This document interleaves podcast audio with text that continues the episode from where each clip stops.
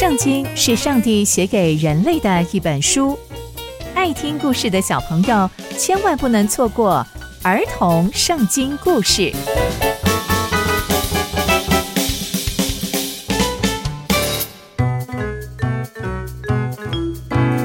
各位亲爱的大朋友、小朋友们，大家好，我是佩珊姐姐。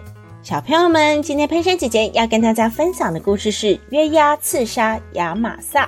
我们在前一集中知道。大卫王回到耶路撒冷，但大卫王却遇到了一位示巴流氓，四处跟以色列支派说：“跟随大卫王有什么好处？什么好处都没有，来追随我吧！”就这样，许多以色列百姓就动摇了，并且追随了示巴，只有犹大支派紧紧地跟随大卫王。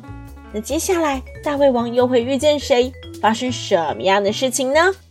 就让我们继续。听下去吧。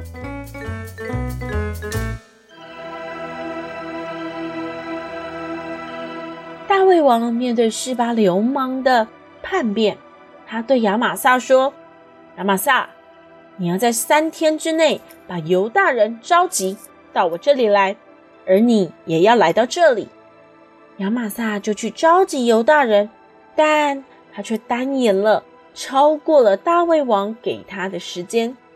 大胃王就对亚比筛说：“哎，现在有那个示巴要来伤害我们，而且啊，我看他比压沙龙还要严重。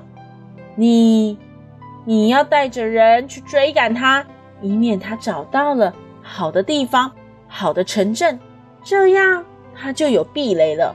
这样太危险，而且他这样就会从我们手中逃脱。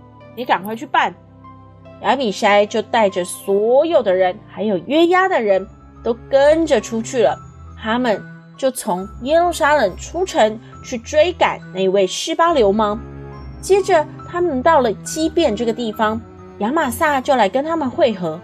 但没想到，这个时候约押出现了，而且约押穿着战衣，腰间呐还佩戴着刀，而那把刀在他往前走的时候故意掉了下来。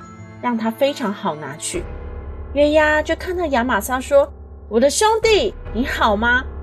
但约押这个时候，他的右手竟然握着亚玛撒的胡子，要假装跟他亲嘴。但其实约押用手中的刀刺进了亚玛撒的肚子里面。哇！亚玛撒就这样在没有防备的状况下，死在了约押的手中。而这件事情之后，约押就带着亚比筛继续追赶示巴。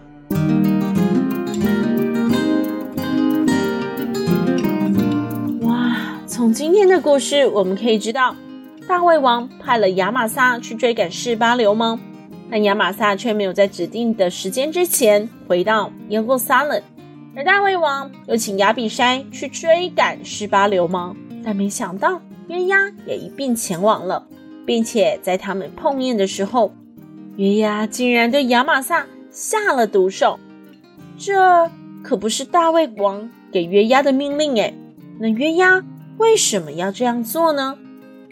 因为啊，约押期待成为大卫王最有力的大臣，但如果亚玛撒这一次成功的把十八流氓带回去给大卫王，说不定亚玛撒会超越约押。成为最得力的助手，所以约押就先下手为强，再继续带着亚比筛一同去追赶示巴流氓。这也让我们看到约押已经犯了嫉妒的罪。所以小朋友们，我们要学习成为别人的祝福，也要学习看别人比自己强，这样我们就能够更加谦卑地面对生活上的大小事情。以及大大小小的挑战哦，接下来又会发生什么惊涛骇浪的事情呢？刚刚佩珊姐姐分享的故事都在圣经里面哦，期待我们继续聆听上帝的故事，我们下次见喽，拜拜。